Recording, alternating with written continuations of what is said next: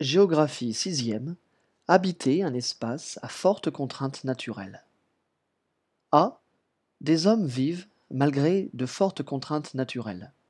Des contraintes naturelles diverses existent sur la Terre.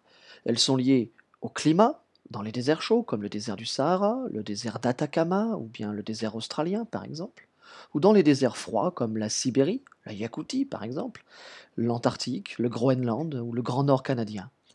Ici, les températures extrêmes et l'aridité rendent l'agriculture difficile.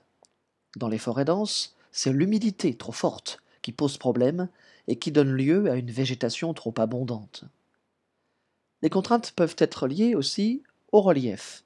Dans les hautes montagnes, comme l'Himalaya, les Rocheuses, les Alpes, où la pente, le manque d'air, les températures font obstacle au déplacement des hommes et à la pratique de l'agriculture.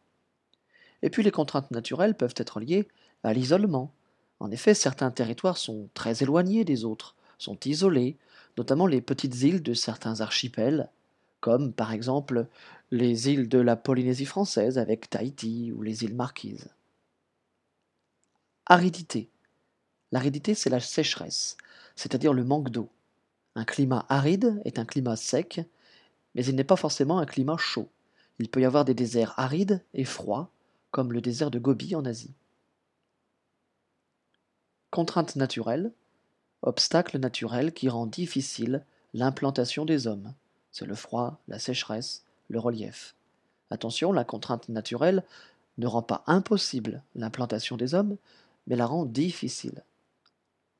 Un archipel, c'est un ensemble d'îles. Par exemple, l'archipel des Antilles, en Amérique. Attention, on dit un archipel, c'est au masculin. Malgré ces contraintes naturelles, les hommes s'adaptent pour vivre dans ces espaces.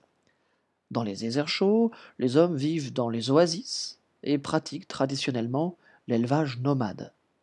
Dans un désert froid comme le Groenland ou la Yakoutie, les hommes ne pratiquent pas l'agriculture mais vivent de la chasse, de la pêche et de l'élevage, par exemple le renne.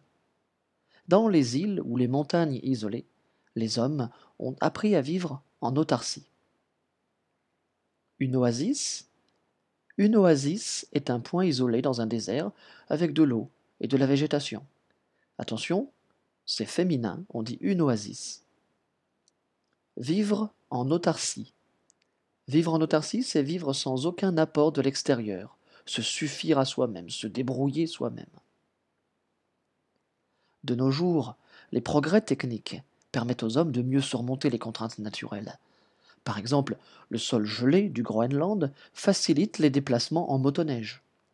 Dans les déserts chauds, les progrès de l'irrigation permettent de cultiver en plein désert, même si cela gaspille les eaux des nappes souterraines.